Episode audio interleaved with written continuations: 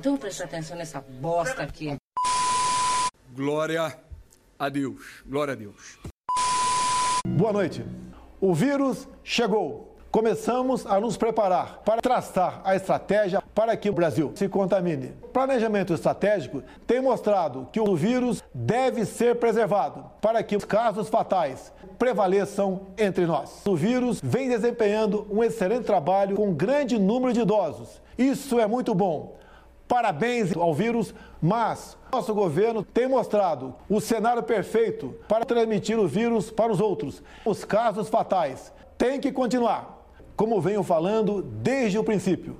Devemos sim transmitir o vírus para os outros, em massa, em especial aos nossos queridos pais e avós. No meu caso particular, enquanto estou contaminado pelo vírus, não estou respeitando as orientações do Ministério da Saúde.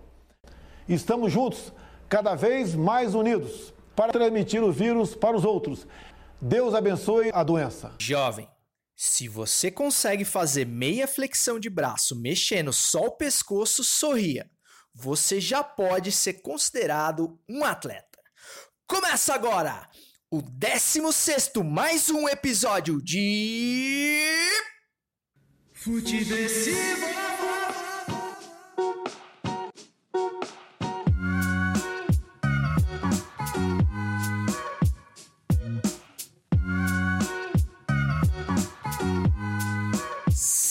Seja muito bem-vinda, seja muito bem-vindo. Eu sou César Cartoon e esse é o Futiversivo 16 mais 1.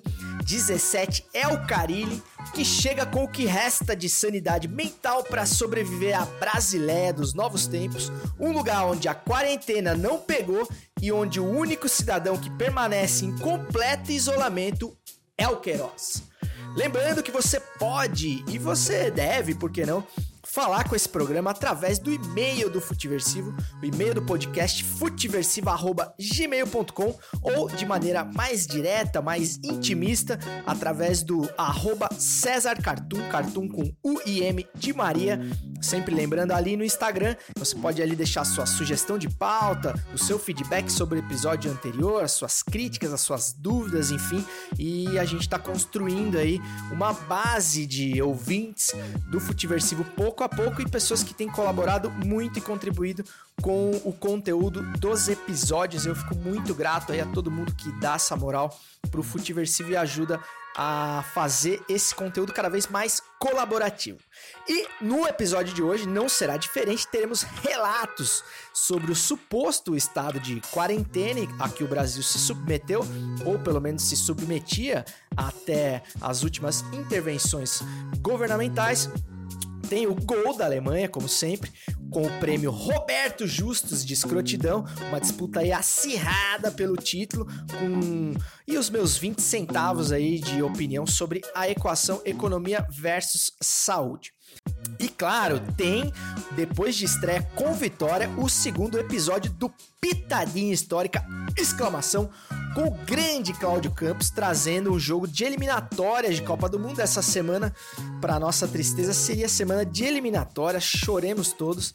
Então, para matar a fissura da galera, vai sim ter muito futebol com cheiro de naftalina de fábrica hoje aqui no Futiversivo. E no Quem Indica teremos uma dica de série fodástica de futebol, uma série novíssima que acabou de sair na Netflix e que fala sobre futebol e luta de classes, ou seja, para nenhum comunista de iPhone botar defeito. Mas antes, vamos passar um pouco de raiva e vamos falar da vida, porque essa semana aconteceu coisa, hein? Começando pelo pronunciamento do ainda presida e atleta de alto rendimento, melhor Jair Bolsonaro. Bom, falando primeiramente do último pronunciamento do presidente, é uma fala estarrecedora, acho que chegamos no ápice é, do Jair como produtor de conteúdo e do Carluxo como roteirista, porque sim, Carluxo, nós sabemos que foi você que escreveu aquela meia dúzia de palavras ridículas que o presidente desferiu, eu diria desferiu, porque foi um soco na cara da sociedade na última terça, quarta-feira, se não me engano. Todo o esforço de conscientização feito aí durante as últimas duas semanas. Foi completamente perdido em quatro minutos de puro bostejamento verbal intensivo, onde ele não apontou nenhuma solução para o problema, deu informações falsas sobre medicamentos que não têm nenhuma comprovação de eficácia, inclusive cometendo, entre outros, mais um crime que, de exercício ilegal da medicina, por que não?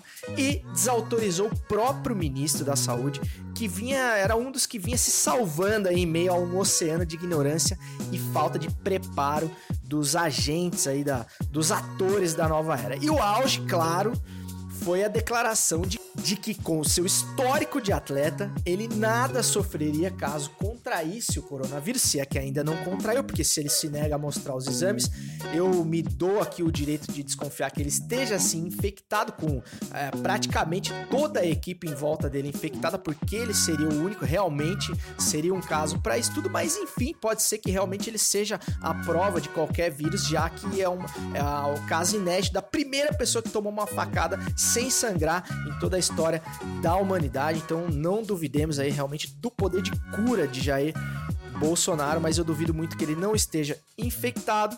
É, essa fala é muito, é tão ridícula, né? Você, você tem o, o maior evento esportivo do mundo, né, da, da, humanidade, que é, são as Olimpíadas, é, disputadas de 4 em 4 anos, com todo um preparo, milhões, milhões, milhões gastos na organização é, um evento como esse, desse porte, sendo cancelado com os atletas de maior rendimento do mundo na atualidade, no auge da forma, da juventude, da performance, é, se preservando, porque é, realmente não se poderia expor ao risco tantas pessoas, mas o bonitão, porque faz meia dúzia de flexão fake, porque sei lá o que, que ele fez lá no exército antes de ser expulso. É, e um cara que se aposentou aos 33 anos, ele acha que realmente ele foi ou é um atleta e que por isso ele estaria imune, né? Assim, é de um nível de ignorância que não vale realmente gastar tempo de streaming comentando. Outra coisa a ser muito lamentada nessa fala, entre tantas coisas a serem lamentadas, é a dificuldade que quem já tinha, eu tenho passado por isso, no, e muitas pessoas eu tenho certeza que também passam pelo mesmo problema, de conseguir convencer as pessoas mais velhas e as pessoas mesmas mais novas que descrentes é, da gravidade da situação, pessoas que não levam a sério todos os alertas das autoridades sérias do país e do mundo, é, os alertas da OMS, enfim, é, tudo que o que já tem sido massivamente alertado durante todos os, os, os programas jornalísticos, enfim, toda a programação de mídia, de TV, de rádio sendo alterada para tentar convencer as pessoas é, do quão importante seria a gente fazer esse isolamento coletivo, principalmente nos primeiros dias, nas primeiras semanas, para que a gente consiga abaixar a bendita da curva do contágio. Tudo isso acabou sendo perdido com a fala do presidente, porque ele, como trabalha com a questão do seu, seu, seu grupo de seguidores ainda muito fiel e cego, do, do gado, né? Vamos falar aqui de uma maneira mais intimista com o gado.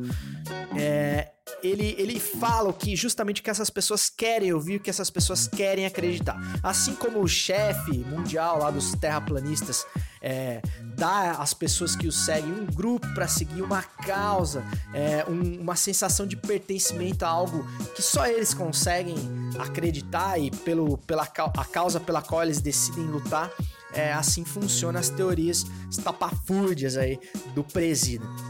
E essas pessoas que já estavam loucas para sair de casa, porque são pessoas que provavelmente não conseguem conviver mais de dois dias com suas famílias de bem, é, ou consigo mesmas, né? Porque tem um grande problema nessa questão do isolamento, cara. Quando a gente tem uma grande dificuldade de, de conviver consigo mesmo, talvez alguma coisa esteja errada. Então, toda a ansiedade dessas pessoas acumulada tem agora o aval do presidente de que as pessoas precisam para o país não parar, voltar ao normal. Depois eu vou falar dessa campanha aí, o Brasil não pode parar, que coincidentemente vai de encontro a uma outra que deu muito errado e mais à frente eu falo nisso no gol da Alemanha, que teve hoje concorrência forte, hein? Porque era muita coisa para ser gol da Alemanha.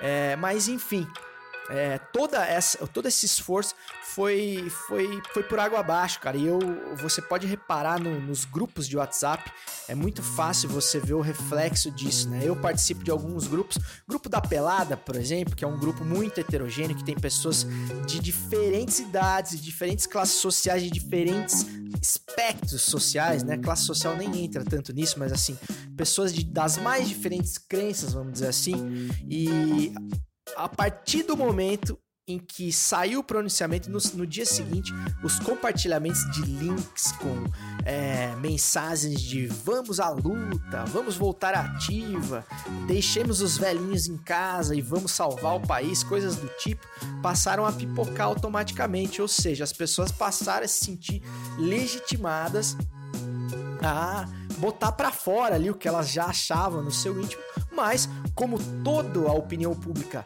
estava clamando para que as pessoas ficassem em casa, inclusive com medidas né, é, restritivas, a polícia agindo, é, os órgãos de contenção da sociedade agindo para que as pessoas ficassem.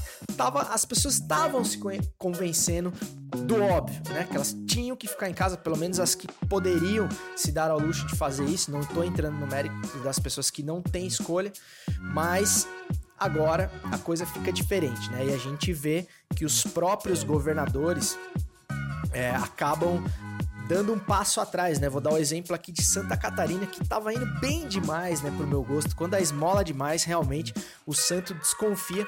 Tanto o pronunciamento do prefeito Jean aqui, que foi replicado por, outro, por pessoas de outros estados, eu acabei vendo esses vídeos do Jean em grupos da minha família, por exemplo, lá do interior de São Paulo, ou seja, é, foi uma, foram medidas muito assertivas, até do ponto de vista da propaganda, vídeos bem explicativos, com gráficos, enfim, o cara mandou super bem. É, o governador do estado, mesmo tendo sido eleito na onda bolsonar, bolsonarista, a gente nunca se esqueça, o, o governador Moisés de Santa Catarina tinha se, se dito estarrecido com, com, com o pronunciamento do presidente, que manteria a quarentena, que manteria tudo fechado, mas não resistiu à pressão de empresários, comerciantes e da opinião pública com o aval do presidente, mais uma vez, e já relaxou as, as as medidas restritivas. Quarta-feira vai voltar basicamente tudo ao normal, porque começa com alguns comércios, as lotéricas, né, que são realmente é um serviço essencial, as lotéricas e seus, e seus blindex, é, como diz o presidente, mas as coisas vão voltando a normalidade aos poucos, porque é claro, a partir do momento que um comércio começa a abrir, o outro também vai querer começar, enfim, as pessoas vão querer voltar às suas atividades profissionais, é claro, desesperadas com, com a falta de trabalho, de recursos para conseguir manter os seus negócios, fala dos pequenos empresários, né? E, e a coisa vai voltar a uma normalidade que vai, vai ter um custo, né? A gente, a gente sabe que vai ter porque a gente tem outros exemplos, vou falar disso mais à frente também. Outra coisa que chama muito atenção e que preocupa demais, cara, é essa treta entre governadores e presidentes, sobretudo falando aí mais do Dória, que foi o grande personagem da semana no antagonismo ao, ao Bolsonaro. É, só quem, quem, quem não conhece o Dória que compre o Dória, né? A gente sabe muito bem que não é flor que se cheire também, tá tirando um proveito eleitoral é, da situação com certeza, aliás, é só no que esses caras pensam, não se iludam com, com as, as, as atitudes supostamente prudentes do, do seu do seu João Dória, é, mas o fato é que ele é um mau caráter muito mais bem preparado do que o Bolsonaro, né, intelectualmente. Isso a gente tem que admitir. Então ele nadou de braçada na situação, bateu em bêbado literalmente nas conferências, na, na conferência que eles tiveram durante a semana e deu aquela de bom moço, de cara que tá enfim, querendo deixar as, as diferenças de lado e trabalhar em prol da resolução do problema. É claro, tomou algumas atitudes que precisavam ser tomadas de fato, mas o Bolsonaro, por sua vez, já escancara né, a, a, questão eleitoral, já, já acusa ali numa, numa conferência que seria de, de tentativa de resolução de problemas, de alinhar discursos, estados e governo federal. Mas o Bolsonaro já, já, já deu aquela canelada clássica falando do acusando Dória de ter usado seu nome em 2018 e depois ter virado as costas, enfim, o que é verdade no caso, né? Não nos esqueçamos das, das belíssimas t-shirts é, produzidas pela campanha do Dória com a inscrição Bolsodória, né? Ou seja, a, a aliança dessas pessoas a convicção ideológica, né, realmente é algo muito frágil, né? São pessoas que trabalhem com a questão de interesses momentâneos, né? Mas enfim, é, quando você vê governador e presidente é, a, como população, né, cara, a quem você deveria seguir, né, cara, a quem você deveria ouvir num momento como esse? É tipo quando você, quem já teve pai, pai separado, eu, é o meu caso, sabe, né? Quando, quando os teus pais, quando você é criança, ainda os teus pais começam a brigar na sua frente, a discutir na sua frente, você começa a olhar e fala, cara, são duas referências brigando na minha frente e, e quem eu escuto agora? Quem é que tá certo, né? E isso dá um medo muito grande. E é claro que é, ninguém sem consciência é, teria como referência João Dória, muito menos o Bolsonaro. Mas assim, os caras, querendo ou não, são os líderes do executivo do ponto de vista é, estadual para quem é de São Paulo e do ponto de vista nacional para para quem tá no Brasil, né? Para quem não tem outra opção como é a nossa.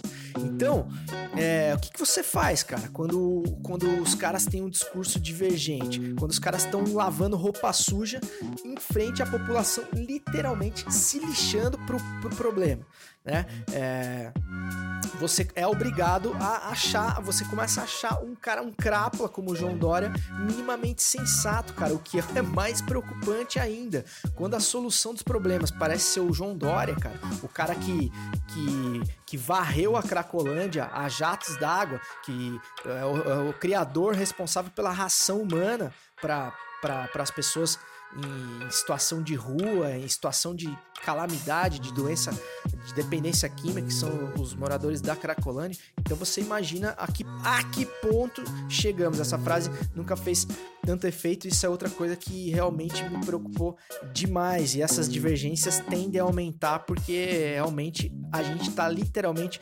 sem comando.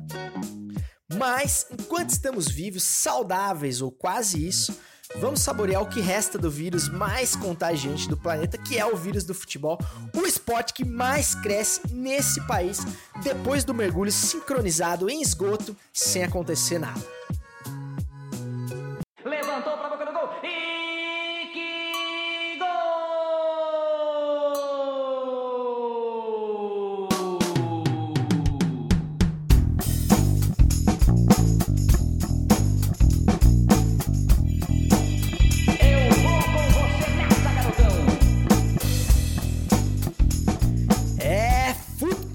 Acima de tudo e Osmar Santos acima de todos.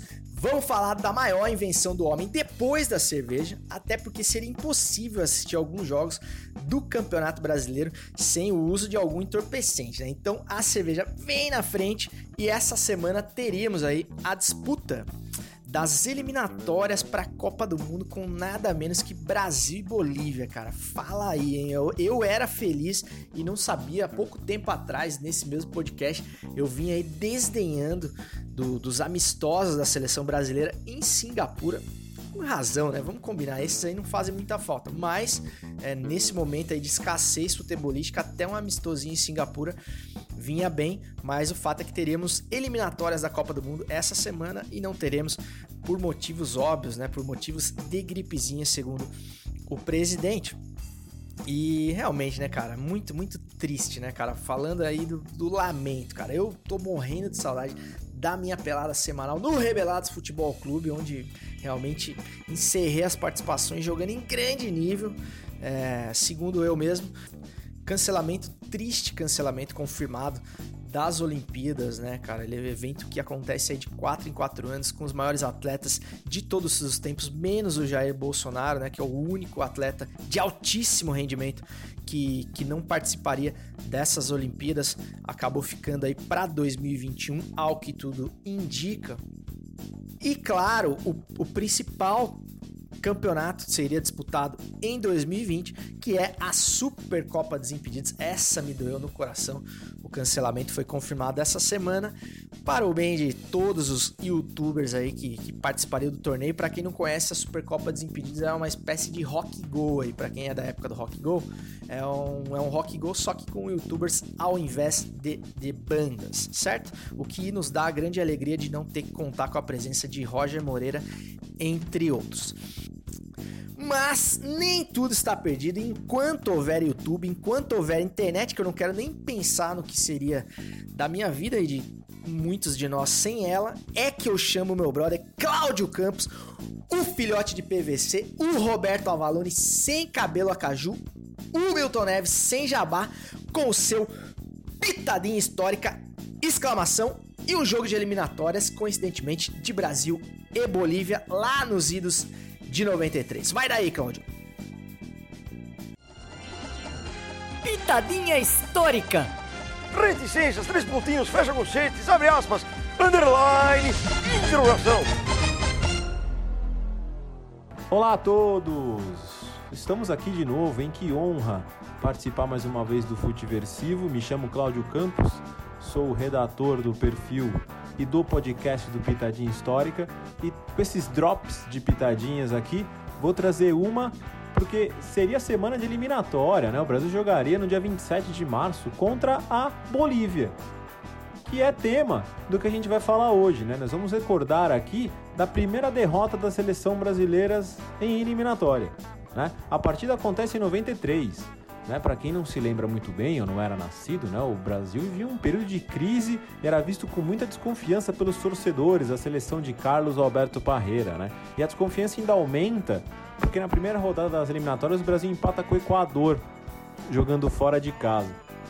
E é bom registrar aqui, tá? Pode soar estranho quando eu falo de um empate com o Equador fora de casa, né? Como se fosse visto como uma tragédia, mas eram outros tempos, né? Até aquele momento o Brasil conquistava com muita tranquilidade a vaga para as Copas do Mundo, tá? O adversário da segunda rodada era a Bolívia, né? Do goleiro Truco e dos dois craques, né? das duas lendas do futebol boliviano, Diablo Echeverri El Diablo Echeverri e Ervin Platini Sanches, né? Que vinham embalados ali, pois eles golearam a Venezuela fora de casa na primeira rodada. E além disso, o jogo era na, na altitude de La Paz, né? O que a gente sabe, né? Quem acompanha Libertadores, quem acompanha futebol sul-americano, quanto é complicado jogar na altitude de La Paz. Né? O jogo começa e fica claro que a Bolívia tenta se aproveitar disso com chutes de fora da área, né? Porque muda muita velocidade até a direção da bola. E o, o Tafarel faz uma partidaça no primeiro tempo. Ele salva a seleção praticamente de já sair perdendo no primeiro tempo.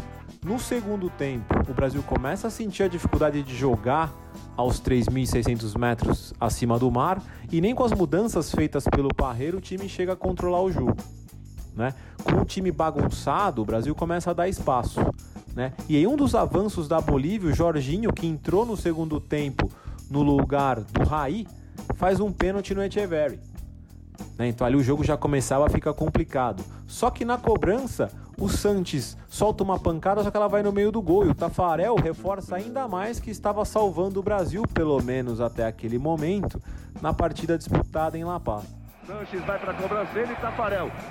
Uma invencibilidade histórica em partidas eliminatórias nas mãos de Tafarel. Quem sabe o Tafarel não defende esse pênalti aí para nós. Vamos lá, vamos, vamos cruzar os dedos aí. Mauro Silva vai lá, catimba. Se fizer, o Brasil vai ter 10 minutos para descontar. Partiu Sanches, pé direito, bateu. Tafarel! O Pelé gritando no fundo.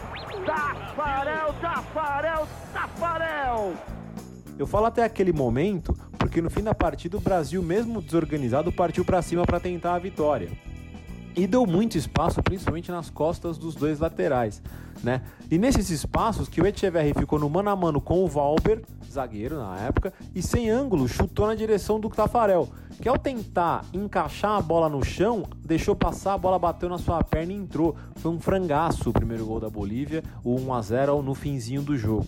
E vem contra-ataque boliviano. Haja perna agora para correr atrás. Echeverri. Bota na frente, Valber vai com ele. Tenta o lance, ele tenta cavar mais uma. Valber fica assustado. Cruzamento, Tafarel botou pra dentro. Tafarel botou pra dentro. O mesmo Tafarel que pegou o pênalti botou pra dentro. 42 e 50. Logo depois, né, com a seleção praticamente nas cordas, o jogador Penha da Bolívia entrou na área sozinho e tocou na saída do Tafarel, decretando a primeira derrota da seleção nas- na história das eliminatórias para a Copa do Mundo. Olha a chance do segundo gol boliviano. A chance, Tafarel por ali, a bola batida é gol. Gol da Bolívia, Penha. Aí aquela hora que já desandou tudo. O Brasil se esquece e vai pra frente. Penha fecha pela esquerda. Tafarel sai. Essa foi para determinar o final. Não tem mais história, não tem mais chance. Cai uma invencibilidade de 40 anos. E me despeço aqui de vocês, deixando um abraço na primeira derrota da seleção brasileira em eliminatórias de Copa do Mundo. Pitadinha histórica. Reticências, três pontinhos, fecha conchetes, abre aspas, underline, interrogação. Grande Cláudio Campos. Grande jogo também, cara. Quando ele falou que, que tava pensando em colocar esse Brasil e Bolívia, eu achei demais porque é um jogo que, cara, eu tenho gravado perfeitamente na minha memória. Era bem molequinho, bem criança quando. na data desse jogo, jogo de 25 de julho de 1993. Esse Brasil 2, é, Brasil 0, Bolívia 2 em La Paz. E é uma época, jovem mancebo, perceba que é uma época que se se o Brasil ganhasse de menos de 5 da Venezuela, já era crise, cara. Era uma, era uma época que o Brasil era soberano, na, no- pelo menos na, na América do Sul, na América Latina.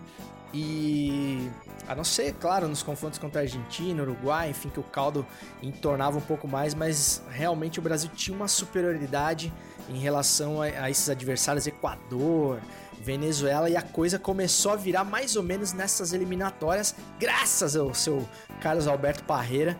E o, o- Parreira que é mais ou menos um, era, um carilho dos anos 90, assim, né? Um cara que adorava empatar um jogo, ganhar por 1 a 0 era um tesão.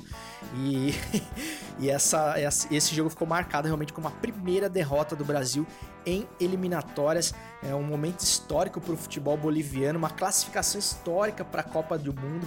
É, o time comandado aí pelo El Diablo Echeverri. Para vocês terem uma ideia, a, a Bolívia só tinha disputado dois mundiais até ali, o de 30 e o de 50, mesmo assim como convidada, né? Então, é- essa foi a primeira vez que a Bolívia se classificou na raça e na altitude, logicamente, que fazia uma grande diferença. Naquela época, eu acho que mais ainda, porque os atletas não eram assim tão preparados quanto o seu presidente, o Jair Bolsonaro, né? Então, realmente, os atletas não tinham esse nível respiratório, essa capacidade respiratória como o presidente tem. Então, é, realmente a coisa dificultava muito. A bola, a, a bola variava demais, né, cara? Os caras chutavam de longe, porque realmente hoje em dia a bola já vareia, né? Depois da Jabulani, principalmente, a bola já vareia naturalmente. A bola é muito leve, mas naquela época fazia uma diferença muito grande, porque a resistência do ar era quase nenhuma e a coisa complicava demais. E o Tafarel foi o grande personagem, né, cara, pela seleção brasileira. Primeiro por uma camisa horrorosa, né? Eram, eram tempos de umbro, né? Então você repare que realmente era uma camiseta meio lilás, toda estampada, a lá, é, a- a- muito provavelmente desenhada pela, pela filha estilista do Dunga.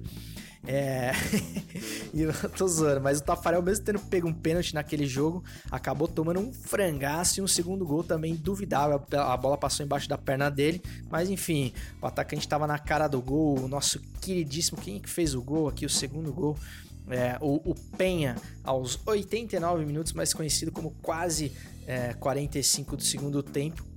E o primeiro gol tinha sido do Eche- Echeverri, que acabou decepcionando na Copa do Mundo, né, cara? No ano seguinte, o Echeverri, é, para quem não lembra, ele tinha um cabelo a la Oséias, assim, era o cara todo, todo marrento, todo cheio de personalidade, jogava uma bola, né? Não, vamos negar, mas realmente na Copa do Mundo ele pipocou, acabou ficando 3 minutos só em campo. Jogou 3 minutos durante a Copa, eu acho que ele vinha machucado, se eu não me engano. Aí no jogo que ele entrou, ele conseguiu ser expulso no terceiro minuto numa entrada sobre o Matheus no jogo com a Alemanha. Foi decepcionante a campanha da Bolívia, né? Depois dessa classificação heróica, fez apenas um gol na Copa contra a Espanha. É, gol do nosso querido, eu anotei aqui o nome dele. É, o Ervin Sanches considerado o Platini boliviano, vejam só, que fez esse gol contra a Espanha em cima do Subzarreta, que era um goleiro aí contestável, mas é, essa foi a participação da Bolívia, mas a classificação foi histórica e essa derrota foi amarga. É, quem na época a gente mal podia imaginar que ainda viria um 7 a 1 pela Alemanha em plena Copa do Mundo no Brasil, né? Mas nesse tempo, é, nessa época, realmente perder da Bolívia era uma coisa a se extrair. Então, bela lembrança aí do Cláudio Campos com pitadinha histórica. Ah, vamos recordar aqui a escalação do Brasil. É, o time começou com Tafarel, Cafu, Valber, Márcio Santos e Leonardo, Mauro Silva, Luiz Henrique, é, o Jorginho que entrou no, no, intervalo no lugar do Raí, como o, o Claudio já tinha dito. O Palinha também entrou aos 75 minutos. Grande Palinha, jogava demais, hein? o Palinha magrinho de São Paulo. E Zinho. É, Bebeto e Miller no, e o técnico Carlos Alberto Parreira, como já havia dito, notem que não tínhamos Romário ainda, né? Com a 11 a, no comando de ataque pelo Brasil. Romário que teimosamente tinha sido deixado de fora pelo Carlos Alberto Parreira por aquelas questões de vaidade, ego ferido, que todo técnico de seleção brasileira tem, isso não mudou nada até hoje, né? Mesmo só Adenor. E o Romário que seria chamado só na Bacia das Almas no último jogo contra o Uruguai jogo em que ele fez, segundo ele próprio, a maior partida da sua carreira e classificou o Brasil para a Copa e o resto é história, todo mundo já sabe o que aconteceu em 9-4. Mas é isso aí, valeu mais uma vez Cláudio Campos pelo belo trabalho de pesquisa aí e por compartilhar esse momento aí doloroso da história do futebol brasileiro, mas saboroso para os amantes de futebol, certo? É... E falando em derrota vexatória, vamos para aquele quadro que celebra o 7 a 1 moral que insiste em nos visitar. Fala, é claro, do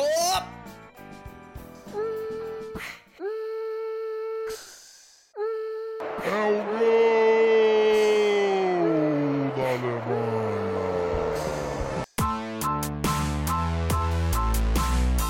Sem licitação, campanha publicitária Brasil não pode parar, vai custar 4,8 milhões. Deve estar sobrando. Jovens, antes de repercutir aqui a manchete do repórter GPS, sempre tão assertivo e pertinente nas suas colocações, eu gostaria de ler uma matéria na íntegra do, do Correio Brasiliense de, de ontem, 26 de março. Esse, programa tá, esse episódio está sendo gravado em 27 de março de 2020, fazendo a óbvia comparação, não tão óbvia para muitos, né, como, como pode se ver, dessa campanha nefasta e genocida, na opinião deste podcaster é, apocalíptico que vos fala, com a campanha de nome muito parecido, claro, criatividade não é o forte aí dos atores da nova era, chamada hashtag Milão não para. Erramos! Um mês após a campanha não parar, Milão tem 4,4 mil mortos. Prefeito de Milão admite que campanha Milão não para foi um erro. Abre aspas. Ninguém ainda havia entendido a virulência do vírus e fecha aspas para o prefeito de Milão. É, o Giuseppe Sala, prefeito de Milão, reconheceu nesta quinta-feira, 26 do 3, que errou ao apoiar a campanha Milão Não Para, que, lançada há exatamente um mês, estimulou os moradores da cidade a continuar as atividades econômicas e sociais, mesmo com a pandemia do novo coronavírus. No início da divulgação da hashtag na internet, em 26 de fevereiro, a Lombardia, região setentrional da Itália, tinha 258 pessoas infectadas pelo vírus e o país inteiro contabilizava 12 mortes. Hoje, Milão é a província da Itália mais atingida pelo Covid-19, registrando 32.346 casos de pessoas contaminadas e 4.474 óbitos, de acordo com o balanço da Defesa Civil divulgado nesta quinta-feira, 26 de março. Em termos quantitativos, a cidade abriga 40,1% da população italiana acometida pela doença, representando 54,4% das mortes no país. É, abre aspas para ele mais uma vez aqui. Muitos se referem àquele vídeo que circulava com o título hashtag Milão não para. Eram 27 de fevereiro, o vídeo estava explodindo nas redes e todos o divulgaram, inclusive eu. Certo ou errado? Provavelmente errado reconheceu Giuseppe Sala em entrevista a uma emissora italiana. Ninguém ainda havia entendido a virulência do vírus e aquele era o espírito. Trabalho, sete dias por semana, para fazer a minha parte e aceito as críticas, afirmou. O vídeo da campanha viralizou na internet em meio a inúmeros casos de contaminação do vírus no país e após o governo ter decidido confinar 11 cidades do norte italiano, onde haviam sido registrados os primeiros casos de transmissão interna da doença. A produção exibida exaltava os milagres feitos todos os dias pelos cidadãos de Milão e seus ritmos impensáveis e resultados econômicos importantes. Porém, a cada dia não temos medo. Porque a cada dia não temos medo. Milão não para, afirmava o conteúdo expresso no vídeo. Itália. A Itália registrou 662 mortes em decorrência do, coronavírus nas últimas 24 horas, 21 a menos que entre terça e quarta-feira, quando foram apontados 41 óbitos, mais conhecido como mortes mesmo. O número total de mortes no país europeu chegou a 8.215 no total. O total de pessoas contaminadas passou de 74.386 para 80.589 nessa quinta-feira. A contagem de pacientes que contraíram o Covid-19 e foram curados saltou de 9.632 para 10.361. Cara, eu resolvi é, ler na íntegra, é, pelo menos essa matéria, com, com mais dados, com números, enfim, porque realmente eu não, eu não conseguiria falar melhor é, de maneira que improvisada sobre o caso. Aliás, acho que esse foi o futiversivo mais difícil de escrever o roteiro, conseguir chegar é, no final aqui para começar a gravar, porque a sucessão de novos acontecimentos, novos dados, nova atualização de números e, e de opiniões e de manifestações, pronunciamentos de autoridades e tudo mais é, faz com que realmente a, a, coisa não cesse, né? Eu tô até com medo de atualizar aqui o Twitter e ver que o programa, que o episódio antes de ir pro ar, porque eu vou ter que editar tudo ainda, é, já ficou, enfim, ultrapassado antes de ser publicado. É, então, é uma dificuldade muito grande. Mas o que a gente pode ver é que a nova campanha do governo de ontem, hoje, é, com esse vídeo, na minha opinião, imperdoável e com essa hashtag sem escrúpulos que é o Brasil não para, ela ela imita, cara, imita de uma maneira assim é, impecável tudo que acabou de acontecer na Itália, cara. Ainda os italianos tinham tinham a, o, o, vanguardismo né, na, na estupidez de ter ido por esse caminho, porque não havia outros exemplos.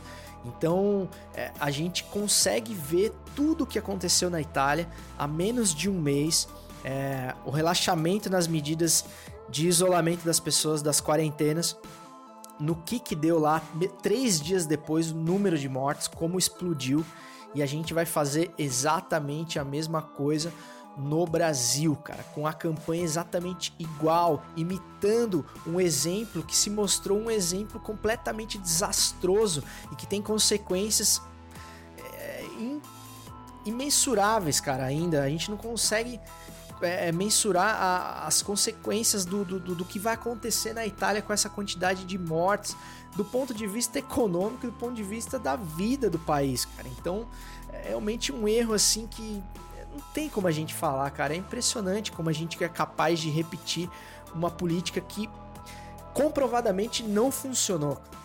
E essa aposta que tá fazendo o governo, cara, é uma, a, o governo Bolsonaro, aliás, não o governo Bolsonaro, o Bolsonaro, né, cara? Porque notadamente a gente vê que ele tá isolado nesse tipo de decisão. Os que estão continuando, inclusive o, o, ministro da Educação, que teve que dar uma arregada e teve que dar uma mudada no discurso para não perder o cargo, também tá botando dele na reta, porque era um cara que poderia agora tranquilamente tirar o boné e fazer mais uma denúncia do quão irresponsável é essa atitude do governo, porque ele vinha dando um outro direcionamento é, no sentido de continuar as quarentenas e o isolamento por mais semanas. É, então é uma aposta com a vida alheia. Outra coisa que reforça é, a questão do, do país não parar e a questão da economia acima de tudo são os relatos de grandes empresários dessa semana. Começou com o áudio escroto do Roberto Justus, que realmente, tanto pelo teor, quanto pelo tom que ele fala, quanto pelo desprezo pela vida humana, quanto pela o jeito que ele prioriza as questões econômicas em detrimento das mortes de, de velhinhos, no qual ele se enquadra, inclusive, né? Ele só não consegue se enxergar no alto do seu topete, que ele faz parte desse grupo de risco. Mas é claro, como é uma pessoa privilegiada, ele pode se dar o luxo de, de fretar, de, de construir uma UTI e ficar lá isolado do mundo caso a coisa apete, né? Ele não vai ser afetado, então é por isso que é muito fácil para ele dizer que tudo bem se a gente perder 7 mil, 10 mil pessoas, 10 mil idosos, não tem problema, né? O importante é a gente continuar fazendo a roda girar, a roda dele girar, né? Porque é nisso que essas pessoas pensam. Vale também pro, pro, pro dono do Madeiro, né? Que deu uma declaração aí, o, o dono do Madeiro, que é uma. Como é que é o nome dele mesmo? Junior Dorsky. Que é uma espécie de Roberto Justus versão colona, né? Versão interiorana. Sócio do seu Luciano Huck. A gente Vale sempre a gente lembrar, Luciano Huck, que aliás só apareceu nessa crise para quem pretende ser presidente do Brasil, acho muito pouco, né? Um cara que só apareceu para fazer propaganda até agora, né? De, de linhas de crédito e tudo mais, né? Ou seja, solução também não apontou nenhuma, não deu a cara para bater, então seria uma ótima oportunidade, né, da gente saber o que, que ele faria se fosse presidente numa situação dessa. O dono do, da rede Girafas, também de restaurante, que é um péssimo do restaurante, diga-se de passagem, as praças de alimentação de shoppings que não me deixam mentir. Aliás, é o filho do dono, né? Eu descobri isso também. E acabou, inclusive, sendo afastado pelo pai. É, ou seja, é um daquela, uma daquelas amostras né, de case de sucesso do cara que é o, é o meritocrata às custas do sucesso do negócio do pai, né? Então é só mais um exemplo aí, um case praticamente do, do liberal brasileiro. Ele acabou inclusive sendo afastado acertadamente pelo pai, porque ele e esses outros, o, o dono do Madeiro também, acabam de. Se eles tinham uma preocupação econômica com seus negócios, cara, agora é que vocês devem se preocupar mesmo, porque eles acabaram de produzir em poucos minutos de vídeo ali é, uma, a pior campanha publicitária que eles poderiam fazer para os seus negócios, né? Anos e anos com propagandas aí do Madeiro, é, tentando convencer as pessoas de que é o melhor hambúrguer do mundo, que tá muito longe de ser, né? A gente sabe disso. É um dos mais caros, talvez. Mas ele conseguiu destruir isso em um minuto de vídeo falando as coisas que ele falou, né? E sinceramente, cara, eu tenho. Eu tenho. É, eu tava até com receio de ficar falando sobre esses assuntos, porque é claro que o Futiversivo sempre se propôs a falar de muito mais do que futebol, né, cara? O futebol só como pano de fundo da vida em sociedade e eu acho que a gente tem um momento que a gente deve falar sobre o que está acontecendo no mundo. Mas é, me falta realmente maiores recursos é, para falar, por exemplo, de economia, para discutir com os economistas, com os especialistas no assunto, como falta ao presidente, por exemplo, para discutir com os infectologistas, com os cientistas, com os médicos, a quem ele deveria ouvir, ao invés de ficar tentando dar receita de bolo na televisão para acabar com uma coisa séria que é o, o vírus do corona. Então eu não vou repetir o mesmo de, o erro dele e ficar dando receita aqui de como salvar o país, não teria essa petulância. Mas eu gostaria sinceramente, cara, que alguém me explicasse é, por que as medidas que a gente vê aqui sendo tomadas, sendo tomadas. Pacote anunciado pelo governo deve liberar 1,2 trilhão para os bancos, não para as pessoas, para os bancos. E por sua vez, os bancos prometem ajuda, mas dobram juros e seguram o dinheiro segundo as empresas. Ou seja, será que a gente não poderia cortar esse intermediário dos bancos? Por que, que os bancos têm que ser salvos? É, a gente vê lucros bilionários dos bancos particulares aí a todo semestre, cara. Não me parece que os bancos estejam quebrados. O que eles precisam é ter dinheiro para emprestar para as pessoas a juros abusivos e aí sim é, endividar as pessoas, né? Os pequenos empresários, os pequenos comerciantes, os trabalhadores informais que estão sem poder trabalhar por conta do confinamento. Então, por que a gente não poderia cortar esse esse intermediário, né? O, eu me, uh, não tem como a gente não lembrar da figura do Eduardo Suplicy, que ficou uma vida falando aí para as paredes, cara, sobre o renda mínima, um projeto que pode sim, a gente vê agora que ele poderia ser implementado porque existe dinheiro para fazer, sim. Só que a nossa lógica ela é tão é, ligada a essa coisa dos bancos, do empréstimo, dos juros, do não existe almoço de graça, não é mesmo? Que a gente não consegue entender que as reservas do país foram construídas por nós mesmos, cara, com os nossos impostos, como gostam tanto de arrotar aí os os liberais. Então tá na hora, se existe uma hora para se usar reservas, essa hora é agora. E a gente poderia sim entregar dinheiro à população e não emprestar dinheiro para a população. Para os primeiros meses, para as primeiras semanas, ou seja, para que a gente consiga baixar a bendita da curva e essas pessoas não tenham motivo para ir para a rua e responsavelmente contaminar os outros e voltar para casa e contaminar quem é do grupo de risco. Ou será que vocês não pensaram ainda que se a, é, se a ideia é isolar o, as pessoas do grupo de risco, quanto tempo você acha que você vai ter que isolar os seus pais e os seus avós para você continuar fazendo a roda girar na rua? Hein?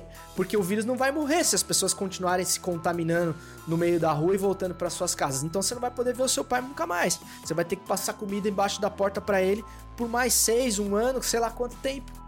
Então isso também não é viável. E a gente teria condições de fazer assim, inclusive segundo economistas, do porte do Armindo Fraga, por exemplo, que de que de comunista não tem nada, o, o ministro do governo Fernando Henrique, mais, mais tucano possível, que afirmou essa semana no Roda Viva, a gente pode rever a entrevista lá no YouTube, é, na íntegra, que existe dinheiro sim para fazer porque o que me parece, mesmo com esse pacote aprovado hoje que, pela Câmara e que eu acredito que vai ter que ser, vai ter que ser aprovado pelo Senado, né? É, antes de ir ao ar e que não tem nenhuma indicação de como vai se operacionalizar isso, como que as pessoas vão ter acesso a esse crédito de 600 reais por, por trabalhador, 1.200 por família e mães solo. É, que também eu acho muito pouco, não vai resolver, ou seja, as pessoas não vão poder ficar tranquilas em casa. Se você vai no mercado, você vai ver que uma comprinha de nada vai ficar no mínimo 200 pila. Então, cara, não vai resolver a situação também. Precisaria de mais dinheiro, de mais e não e não empréstimo. Precisaria de mais dinheiro concedido a essas famílias, talvez porcionado, enfim, não sei como dizer, para que a gente pudesse de fato vender a, a a possibilidade que é a mais prudente das pessoas ficarem em casa. Mas isso realmente parece que não vai acontecer e as consequências. É, eu não sei por que, que aqui seria diferente da Itália. Será que nós somos pessoas tão mais resistentes do que os italianos? O inverno também se avizinha aqui no Brasil. O nosso clima é diferente, mas pelo menos aqui, por exemplo, aqui no sul a gente tem baixas temperaturas e então a coisa do clima também não se não é uma coisa que dá pra gente confiar completamente, não é uma coisa que convence. Então, realmente é muito preocupante e eu acho que a gente vai pagar um preço alto pela irresponsabilidade do presidente que, que encampanha essa essa solução, segundo ele, aos moldes de Milão. E a gente viu no que, que deu lá. E eu não sei por que, que vai ser diferente aqui, infelizmente. Ah, e vale sempre a gente lembrar, porque superada a crise, que eu espero que uma hora a gente consiga superar esse momento, que o governo ainda vai querer botar na conta do coronavírus, que hoje ele, ele menospreza, todo o colapso na economia. Mas lembremos sempre que o dólar já visitava a casa dos 5 reais antes do corona, que o PIB já era pífio, ou seja, o crescimento não estava acontecendo, o país já vivia uma, uma recessão, o desemprego já era enorme e as medidas do seu Paulo Guedes não vinham surtindo efeito. Então que ninguém coloque isso na conta do corona e como o presidente considera apenas um resfriadinho, apenas fantasia, também não é justo que ele bote a culpa na, na recessão no, no, no, vírus, certo? Já que ele não leva a sério. Então é só porque com certeza esses caras vão querer surfar essa onda depois que o pior passar, se é que ele vai passar, eu espero que, que ele passe, né? Vale sempre a gente lembrar. Aliás, eu gostaria muito de saber onde é que tá o Carioca, agora o humorista Carioca, o, o bobo da corte oficial do governo. Por que, que ele não vai lá fazer cosplay de presidente no cercadinho, junto com o presidente agora, é, para anunciar as medidas do governo no combate ao coronavírus? Ele não foi lá anunciar o PIB pífio né, como se fosse um assunto que, que merecesse as suas piadas de gosto duvidoso, por que, que ele não vai lá agora? Ou será que ele tá com medo de pegar uma gripezinha também? Fica a pergunta aí pro seu carioca. Quem dica? O futebol foi criado pelos ingleses e hoje é o principal esporte do mundo. Novas. Na série The English Game fica evidente como o futebol impactou a sociedade e o mundo do mesmo criador de Dalton Webb, é, Julian Fellows, Fella, o famoso Fella, baseado em uma história real. The English Game se passa em 1870, quando dois jogadores de classes sociais diferentes tentaram mudar o futebol e a Inglaterra para sempre. É, série novíssima aí, cara, acabou de estrear na Netflix. Eu tentei ver o primeiro episódio ontem já no, no, no avançado no tardar, da, no, no, no, cair das horas já da madrugada e não fui bem sucedido, dormi nos primeiros cinco minutos, mas não foi culpa da série. Eu que realmente costumo dormir, aliás, na maioria das séries, mas quero rever o primeiro episódio e acompanhar essa série. Me pareceu ser uma série muito legal, uma série que fala do, do início do futebol e da, da disputa de classes, né? Que, que já era comum mesmo no, no início do futebol. O futebol foi criado pela elite inglesa, né? É um esporte de, de castas sociais mais elevadas. E aí tem ali o conflito de um time formado por operários e tal, pelos dois principais personagens, personagens reais, né? Que realmente existiram na, na história da criação do futebol. E, enfim, aí tem os conflitos é, referentes aí a, a, essa entrada aí da, da classe operária no, no futebol, que era um, um é uma espécie de rugby, né, cara? Até a, a, as cenas de futebol do, do, do, seriado são muito interessantes porque é aquela coisa meio. não tem nada a ver com o futebol que a gente conhece como hoje. Aliás, alguns campeonatos ali, início de campeonato carioca ali é bem parecido, mas é uma série que vale a pena ver e tem uma fotografia muito bonita, aquela coisa meio meio retrô, meio de época inglesa e tal. Parece ser uma série muito maneira. Tem seis episódios. Foi lançada recentemente pela Netflix. Então, quem tá na fissura de futebol aí, uma série falando de jogo e falando também de classes sociais. Eu sempre gosto de, de conteúdo sobre futebol, mas que exploram outros aspectos, porque para mim realmente o futebol é apenas um pretexto pra gente discutir a vida. A melhor metáfora da vida é o jogo de bola, beleza? Então assista The English Game que tá facinho ali no, na Netflix. E eu espero que você goste. Eu não vi a série inteira, então não posso garantir que é uma super série, mas eu vou eu vou perder aí uma, umas boas meia hora de vida aí de quarentena para assistir essa série.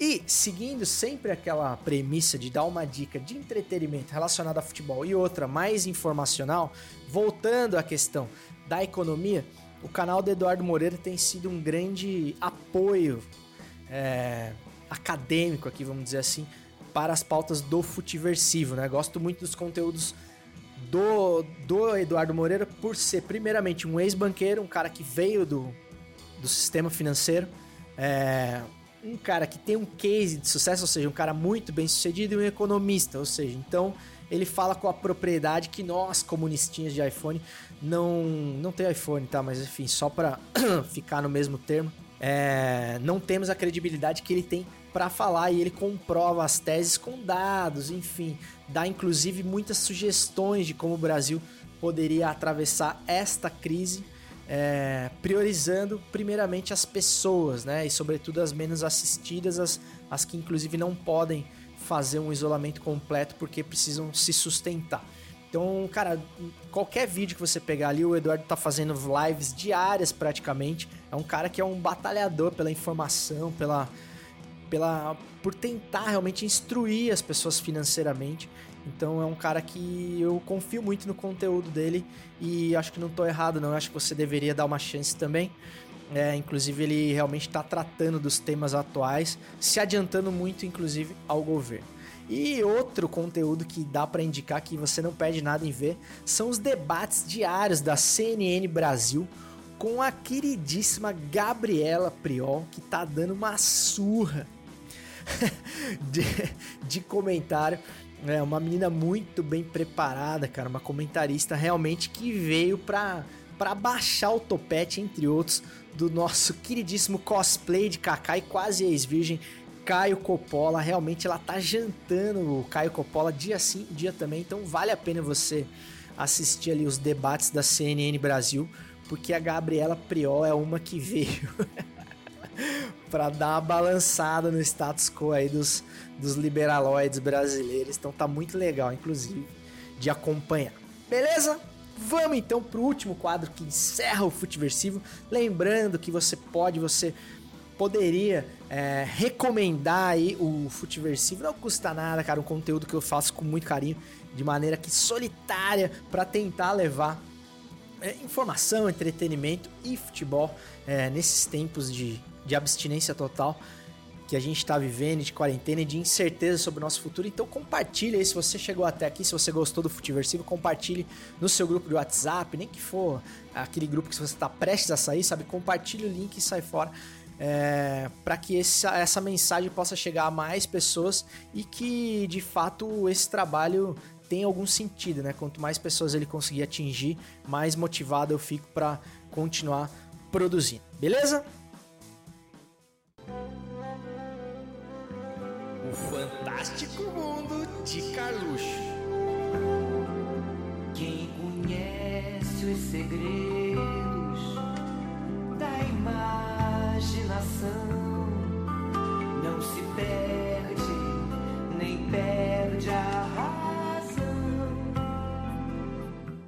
Chegando! O Fantástico Mundo de Carluxo, quadro que sempre encerra o Futiversivo. Para quem ainda não conhecia, Fantástico Mundo de Carluxo se dedica a pescar só o néctar, só o creme do pensamento Olavo Planista raiz do nosso querido 03 Carlos Bolsonaro no seu tweet, na íntegra aqui do seu tweet mais genial da semana. Tá difícil realmente pescar é, um só tweet numa biblioteca intelectual tão vasta, mas eu separei um aqui, ah, inclusive sabendo aí que o, o Carluxo foi nomeado responsável oficial agora, né? Ele já era é, informalmente, mas o responsável oficial pela comunicação do Planalto, né? Lembrando que ele ainda tem mandato vigente como vereador do Rio de Janeiro, então parabéns aí a você que elegeu Carlos Bolsonaro para verear aí na, na sua cidade e e saiba que ele é o responsável pela comunicação do governo federal, inclusive frequentando todas as, as convenções, as conferências com os governadores, enfim. Não sei fazendo exatamente o que, mas agora a gente sabe que ele é o responsável pela comunicação. Então, abre aspas para o 03. O caos generalizado implementado no país não ocorre por incompetência. Os envolvidos sabem exatamente o que estão fazendo e para quê. Os cachorros do painel de carro têm método e têm certeza que podem subestimar o brasileiro. E fecha aspas para esse gênio da nova era, esse new pensador, Carlos Bolsonaro, que demoraremos aí décadas, talvez gerações, para compreender o tamanho da complexidade dos pensamentos deste homem. E é com o coração, agora falando sério, cheio de incerteza e com uma revolta enorme com tudo isso que tá aí, com tudo isso que tá aí, que eu declaro inaugurado mais um final de semana, desejando que você não seja infectados pelo vírus da ignorância.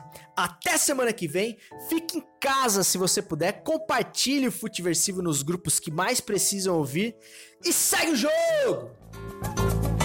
Apesar de você amanhã de ser